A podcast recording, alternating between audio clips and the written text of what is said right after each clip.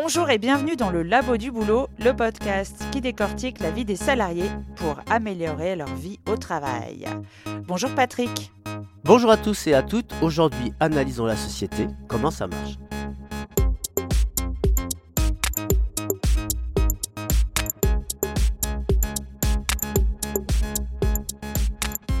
Sandra, te rappelles-tu que dans l'épisode 11, nous avions tenté une approche de l'individu Oui, c'était l'année dernière et je m'en souviens. Nous avions comparé l'individu à une voiture avec une carrosserie qu'on voit et un moteur qu'on ne voit pas. J'ai même envie d'ajouter que ces voitures sont pilotées par des émotions qui les poussent ou les empêchent d'aller dans telle ou telle direction. Eh bien, la société est un ensemble d'individus qui vont et viennent, un peu comme un trafic routier vu d'en haut. C'est un mouvement incessant de gens qui se croisent, se rencontrent sans jamais se télescoper, en principe. Ainsi, chaque individu va bien en fonction de sa pensée, de ses stratégies, de ses désirs, de ses objectifs, de ses fantasmes. Et puis, selon notre éducation, sexe, âge, eh ben, nous agissons de manière différente.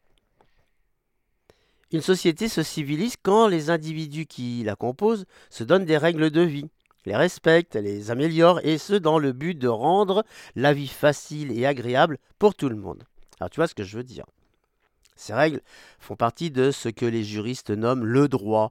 Elles sont classées dans des codes, le code civil, le code du travail, le code pénal et bien sûr le code de la route. En voiture, Simone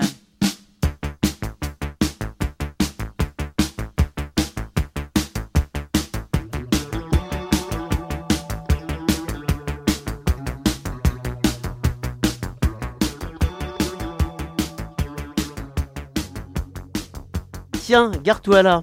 Euh, sortons de la voiture pour mieux observer tout ça. Au fait, euh, tu as ton permis, Sandra?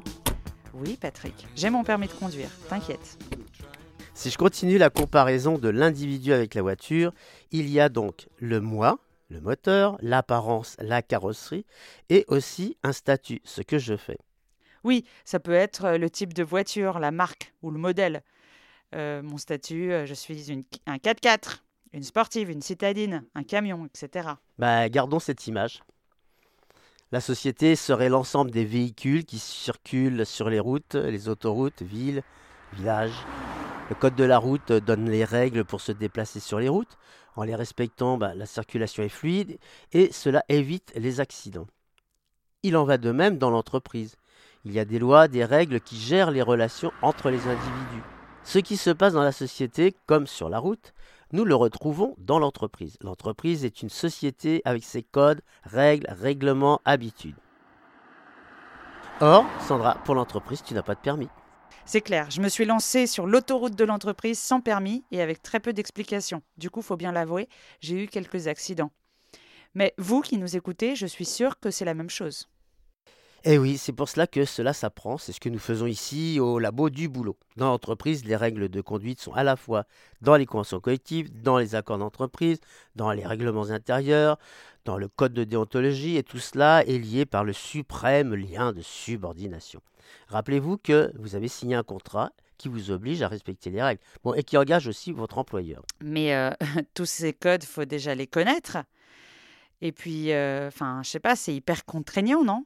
Ben, effectivement, les personnes sont tenues d'obéir, de respecter les instructions. Hmm. Cela limite leur prise d'initiative et certainement euh, les empêche de développer euh, leur créativité. La réalisation des tâches prescrites, en fait, inhibe tout esprit d'initiative. Cela peut être vécu comme une contrainte et dans de nombreuses situations, c'est le cas. Cela produit parfois des stress, du mal-être, de la souffrance, des méchancetés, des harcèlements. En revanche, l'absence de règles pourrait être la porte ouverte à des excès d'où qu'ils viennent. On le voit bien quand les individus ignorent les règles. Cela donne des managers, des manageuses débordant leur rôle, des collègues qui n'en font qu'à leur tête. Certaines personnes pourraient tenter de réguler les conflits et d'autres de les exacerber. Et voyez ce qui se passe au carrefour lors d'un embouteillage. Tout est bloqué, les gens s'énervent, puis s'invectivent. Certains tentent de prendre les affaires en main pour débloquer le carrefour. et rendre la circulation euh, fluide. Et puis il y a ceux qui se contentent de klaxonner en continu pour bien saouler tout le monde. Ou pour sortir la manivelle. Mais attention, si de la carrosserie est froissée, c'est le drame. Cela touche directement la personne, son apparence. Voire même dans son ego. Les gens sont irrationnels en voiture. Tous les sentiments sont exacerbés, j'ai l'impression. C'est ça, et en entreprise aussi. Regarde, toi, dans quel état tu t'es mise parfois? Certes.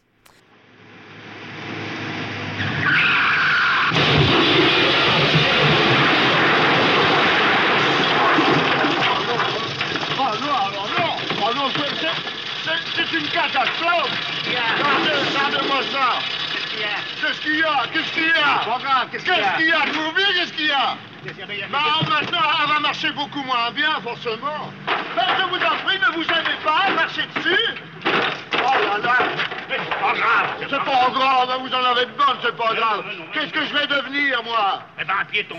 Ah, Dans un petit accident entre deux voitures, en général, ça se règle avec un constat. L'un des deux admet une erreur ou on déclare un manquement dans la signalisation. Les assurances font leur boulot et puis chacun rentre chez soi. Ouais, mais pour un conflit entre collègues, Ah oui, c'est un peu différent et il y a plusieurs cas. Un litige survient entre deux personnes. Il y a discussion, les personnes s'écoutent, font un pas l'une vers l'autre, éventuellement une autre personne aide à dénouer l'affaire et tout va bien. ça c'était le cas numéro 1. Et en 2, Eh ben, écoute, le deuxième cas, c'est à l'inverse, ça se gâte. La hiérarchie euh, constate le conflit, trouve une solution et l'impose, et puis parfois euh, en faisant des mécontents.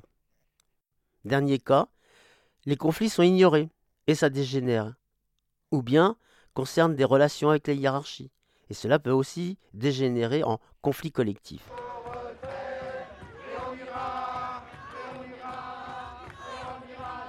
Vous qui en avez connu, vécu, vous pouvez constater qu'à l'origine, il y a eu une injustice, ou le non-respect d'un accord d'entreprise, la mise en œuvre d'une politique de réduction des effectifs.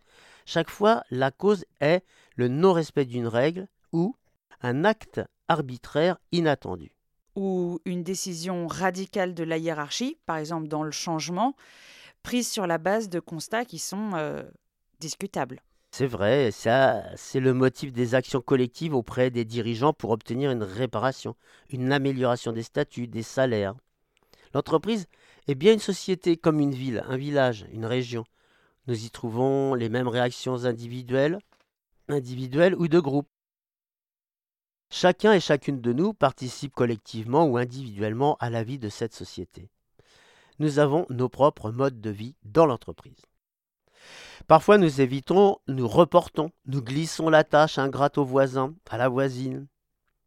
Nous voulons nous réserver les tâches les plus plaisantes sans le savoir ou sans le vouloir, nous tentons de nous rendre le système plus supportable, y compris si c'est au détriment de l'autre. Dans la société qu'est l'entreprise, chaque jour des individus se côtoient, chaque personne est là avec sa propre vision des choses, ses propres convictions. Chaque personne est là avec son sac à dos. Nous sommes peu nombreux ou peu nombreuses à le poser dans un coin en arrivant au travail. Ah oui, le fameux sac à dos de l'épisode 10. Un sac plus ou moins bien rangé, avec trois étages.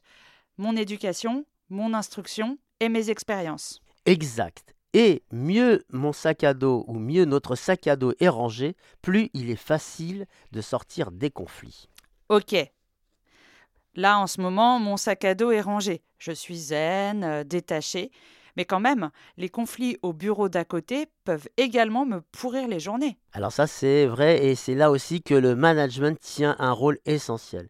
Il est là pour organiser, fluidifier le trafic en quelque sorte. C'est c'est l'agent de circulation, quoi. Oui, oui, tout à fait.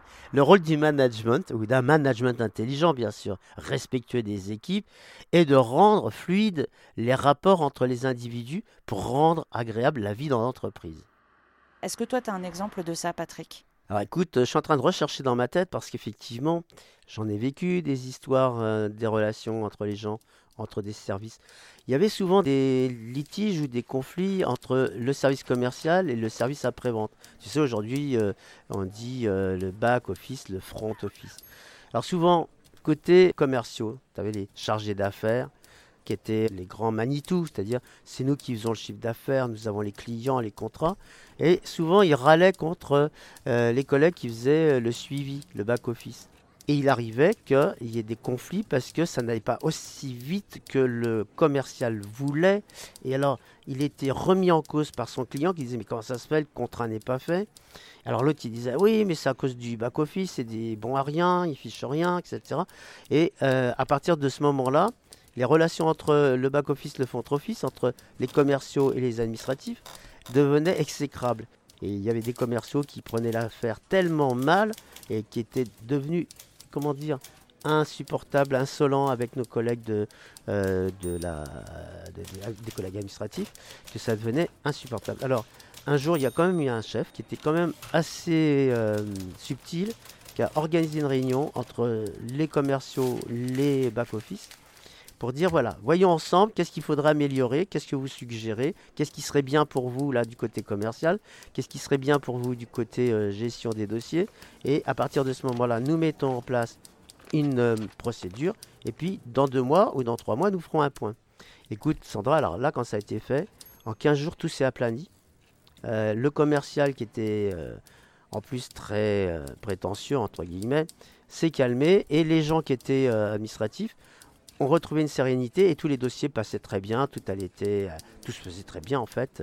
Comme quoi, s'il n'y avait pas eu, euh, comment dire, l'agent de police au carrefour, eh bien, ça continuait à euh, se percuter. S'il n'y avait pas eu ce manager intelligent, les commerciaux auraient continué à faire la vie aux administratifs. Pour résumer tout ce qu'on s'est dit, je constate que je n'ai pas le permis pour être salarié. Il y a des codes et des règles que je ne connais pas ou que je ne connais pas euh, en entier. J'ai mes idées, mes envies, mon sac à dos, mais je dois faire avec les autres. Oui, voilà pour tes contraintes ou nos contraintes. Mais voyons le côté positif. Tu as un emploi, tu as un statut, tu as un revenu, tu as une existence économique et tu as une existence sociale. Que faire quand on est pris dans un embouteillage? Bon, travailler sur soi. Observer l'environnement de mon poste de travail oublier mes a priori sur les autres, se mettre en situation d'empathie, se rendre disponible, chercher une solution plutôt que le conflit. Ok, ok, mais comment? En passant de l'individualisme à la sociabilité.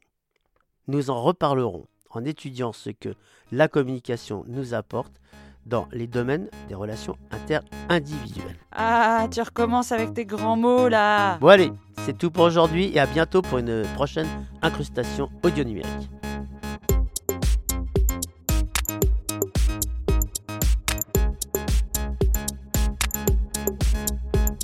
Merci Patrick Boisson et merci à toutes celles et ceux qui nous ont écoutés. Vous trouverez les liens vers les sites ressources dans la description de ce podcast.